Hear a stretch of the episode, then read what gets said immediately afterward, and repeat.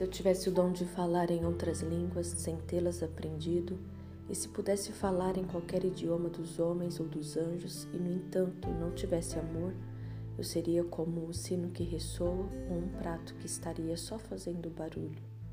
Se eu tivesse o dom de profetizar e conhecesse todos os mistérios e todo o conhecimento, mesmo que eu tivesse o dom da fé, a ponto de falar a uma montanha e fazê-la sair do lugar, se não tivesse amor, nada seria.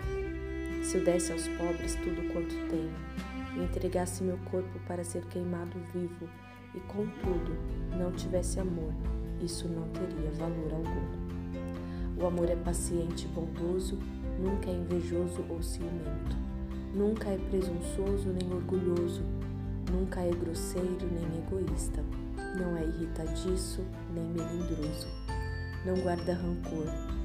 O amor nunca está satisfeito com a injustiça, mas se alegra quando a verdade triunfa. O amor tudo sofre, sempre crê, sempre espera o melhor, tudo suporta.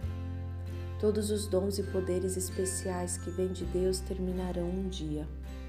Porém, o amor continuará para sempre. Algum dia, a profecia, o falar em línguas desconhecidas e o conhecimento passarão. Porquanto agora sabemos muito pouco, mesmo com nossos dons, e a profecia dos mais dotados é imperfeita.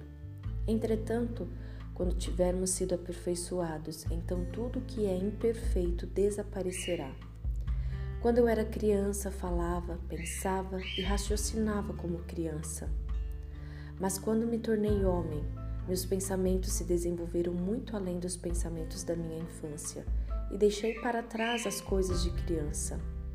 De igual modo, agora só podemos ver e compreender em parte a respeito de Deus como se estivéssemos observando o reflexo num espelho embaçado. Mas o dia chegará quando o veremos integralmente, face a face. Tudo quanto sei agora é obscuro e confuso, mas depois conhecerei perfeitamente, assim como sou conhecido. Há três coisas que permanecem: a fé, a esperança e o amor. E a maior destas é o amor.